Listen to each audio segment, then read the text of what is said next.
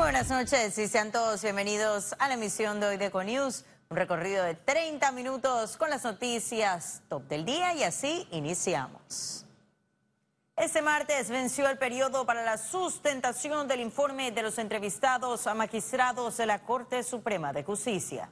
La Comisión Especial Evaluadora del Pacto de Estado por la Justicia solicitó al presidente Laurentino Cortizo la cita para que conozca los resultados del proceso, donde se enviará la lista completa de los aspirantes, pero con 32 consideraciones, 21 para la sala y 11 para el contencioso administrativo.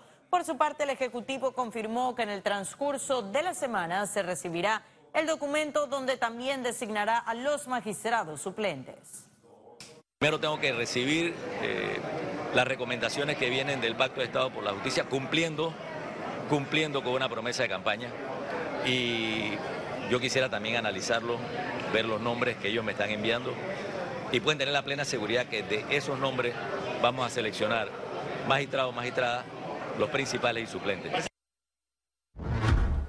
La Asamblea Nacional está a contrarreloj para aprobar las reformas al reglamento interno en los primeros 100 días de legislatura. Faltando menos de 20 días para vencer el periodo acordado, la promesa del presidente del órgano legislativo, Marcos Castillero, podría no concretarse. Yo pienso que hay que hacer una revisión pertinente de, algunas consideraciones con referencia al reglamento orgánico que le dé algunas capacidades eh, optativas desde el punto de vista de la fiscalización al diputado y que también eh, contemple normas de, rendición de cuentas generales que son propicias. Va a eh, tomar una decisión al respecto. Esperemos que sea la mejor en beneficio de eh, la, que la Asamblea mejore su imagen ante la comunidad panameña. La Comisión de Credenciales apenas creó una subcomisión para unificar los seis proyectos que buscan modificar el Parlamento. Hay un mecanismo, un procedimiento, cómo hay que discutir y el orden de prelación que tienen los proyectos se van presentando para evitar alteraciones. Entonces, eh, va a depender entonces de la cantidad de trabajo y, de, los, el orden en que están en, el Pleno los, los proyectos de ley que están en discusión. La Asamblea Nacional culminará su primera legislatura a finales de octubre, donde se espera que el Pleno solo se centre en las reformas constitucionales. Los diputados Juan Diego Vázquez, Raúl Pineda y Gonzalo González conforman la subcomisión que deberá rendir el informe en 10 días para iniciar los tres debates. Félix Antonio Chávez, Econius. Enrique Lau Cortés fue juramentado como el nuevo director de la Caja de Seguro Social, tomando oficialmente el mando de esa institución con la promesa de mejorar la calidad del servicio de la misma. El acto de juramentación se realizó en el Salón Amarillo de la Presidencia con la ministra de Salud, Rosario Turner, y el presidente Laurentino Cortizo, desde los problemas con el sistema de invalidez, vejez y muerte, pasando por la falta de medicamentos, las eternas listas de espera para consultas en especialidades y sin dejar de mencionar la mora quirúrgica, los retos a los que debe hacer frente el nuevo director son diversos y todos son importantes. Lau admitió que debe enfrentarse a temas de vieja data y señaló que no tiene una varita mágica para llegar y que mañana todo esté resuelto. La sostenibilidad de la Caja del Seguro Social diría yo que es el reto a largo plazo. E implica, en primer lugar, darle a la sociedad el instrumento diagnóstico que son los estados financieros, que en este momento no se tienen validados, y con los estados financieros y las corridas actuariales, hacer una propuesta a la nación. Y el Ejecutivo conmemoró ese martes los 40 años de la firma de los tratados Torrijos-Carter. En el cuadragésimo aniversario celebrado en el Palacio Bolívar, se rindió homenaje a 18 negociadores de los tratados, entre ellos los expresidentes Aristides Rollo, Nicolás Ardito Barleta y el empresario Nicolás González Revilla. Se puso en marcha un calendario de entrega de territorios y de bienes que culminaría en el 31 de diciembre de 1999, ese día realmente pasó algo mucho más trascendental. Lo que se inició fue un desmantelamiento de una estructura colonial. El vocero de los negociadores fue el expresidente Aristides Rollo, quien recordó el trabajo y el legado del general Omar Torrijos para recuperar la zona del canal. Omar Torrijos estuvo ahí. Él ingresó en la historia e ingresó también en el Canal de Panamá. He dicho en muchas ocasiones que fue el gran negociador detrás de los negociadores. Tomaría mucho tiempo explicar aquí algunas de las estrategias de Omar Torrijos Herrera. Pero cuando me preguntan cuándo me hice yo torrijista, fue cuando lo escuché diciendo esa frase, gobernador de qué. En el acto se leyó una carta enviada por el expresidente de Estados Unidos, Jimmy Carter, donde manifestó que Torrijos y él sabían que el mundo se beneficiaría del canal de Panamá. Félix Antonio Chávez, Econius. La ciudad de Panamá suma en su historia ciudadanos admirables que desde su quehacer diario contribuyen con el progreso de nuestro país. Uno de ellos es el señor Aristides Cosmas, quien por su nobleza y arduo trabajo fue reconocido como hijo meritorio del Distrito Capital.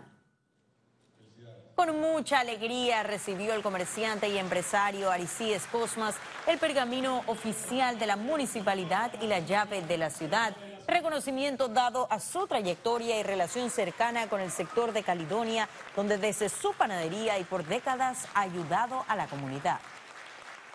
Estoy muy agradecidos por tantos años que yo viví en Caledonia y serví muchos a pueblo panameño, más que todo a mis amigos que ahora que conozco los concejales de Durán, los que habían llegado a mi restaurante para almorzar y cenar. Siempre le gritaba algo que no tenía plata yo siempre le daba para comer. Eh, don Aristide prácticamente eh, fue un hombre que dio todo por el sector de San Miguel como empresario, eh, un hombre muy querido, un hombre sagaz, luchador, trabajador. Y la verdad, este, don Aristide, a través de su panadería La Flamengo, nos quería honrar, lo queríamos honrar. Economía. El Fondo de Promoción Turística de Panamá y el Grupo Globalia firmaron un convenio para atraer turistas europeos a Panamá.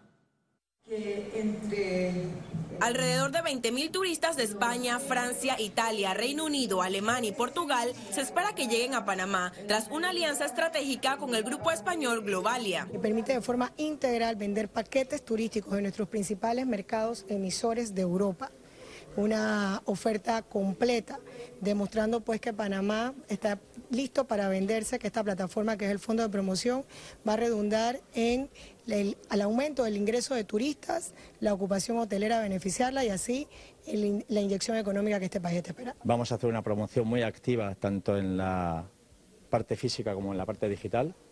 También vamos a hacer una gran, una gran campaña de formación en toda nuestra red de distribución. Tenemos más de 900 agencias de viajes en todo el territorio español. La campaña con duración de dos años comprende de una inversión de un millón de dólares por cada parte al año, lo que totaliza 4 millones de dólares. Hacer la promoción internacional del país de una manera estratégica y enfocada a los mercados objetivos a los que nos estamos eh, alineando, o sea, Norteamérica, Estados Unidos y Canadá y en Europa los países donde tenemos las conexiones directas de vuelo. La promoción se realizará a través de los canales físicos y digitales de Globalia, con sus empresas Air Europa, Travel Plan, Alcon Viajes y otros. Ciara Morris, Econews.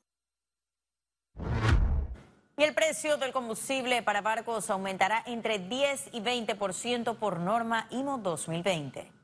El 1 de octubre de 2020 entra en vigencia la norma IMO 2020. Se trata de una regulación aprobada por la Organización Marítima Internacional, la cual Panamá se comprometió a cumplir. Esta norma obliga a los barcos a emplear fuel oil con un contenido máximo de azufre del 0.5% masa por masa. Esto frente al actual 3.5%. El objetivo es reducir las emisiones de óxido de azufre, una sustancia que contribuye a la contaminación ambiental. En un foro de la Cámara Marítima de Panamá, el vicepresidente de Argus Media, John Demopoulos, aseguró que no hay gran cantidad de este tipo de combustible bajo en azufre, lo que representará altos costos del mismo en el primer periodo de la transición. Señaló que hay otras opciones que deben analizar las navieras. Esta nueva regulación que es combustible bajo en azufre eh, tiene la limitad de que va a ser un poquito más costoso. Eh, lamentablemente eso va a ser costos operativos más grandes. Eh, a la carga, va a tener un costo mayor y al final lamentablemente se le va a transferir al cliente, pero sí, es una forma de, de ser más verde, de ser más ambientales, pero sí con el pequeño penalty o la pequeña situación de que va a ser un poquito más costoso.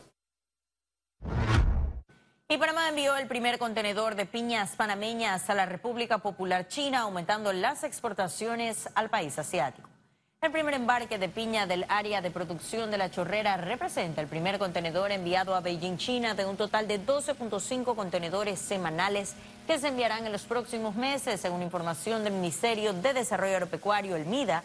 Las exportaciones de piña se duplicarán de 25 a 50 contenedores mensuales en el 2021 y dentro de cinco años pretenden que lleguen a 100 contenedores semanales. China representa para Panamá un potencial mercado de consumo de 1.400 millones de habitantes.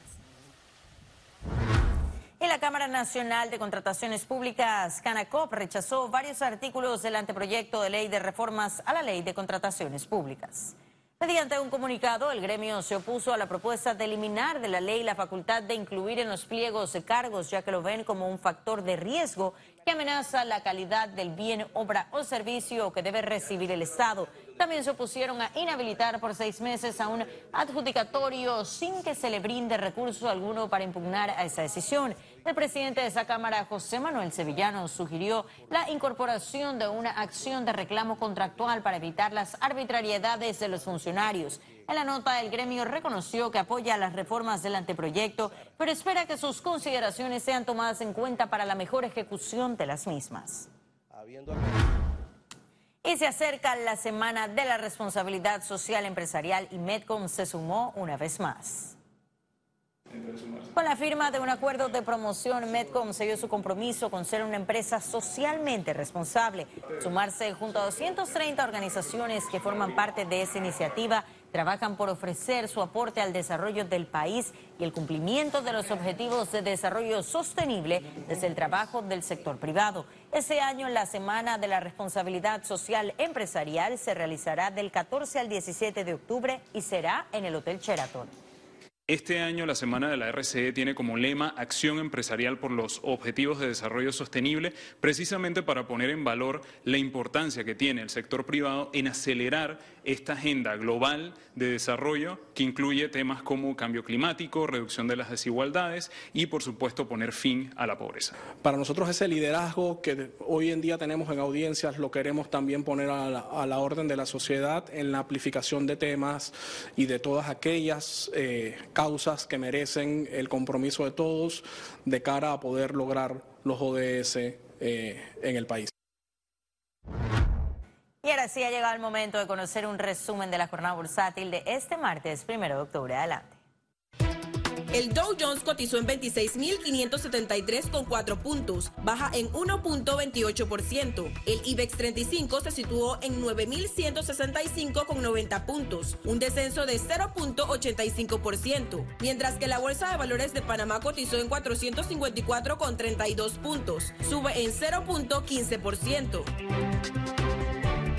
Ahora veamos en detalle el volumen negociado en la Bolsa de Valores de Panamá.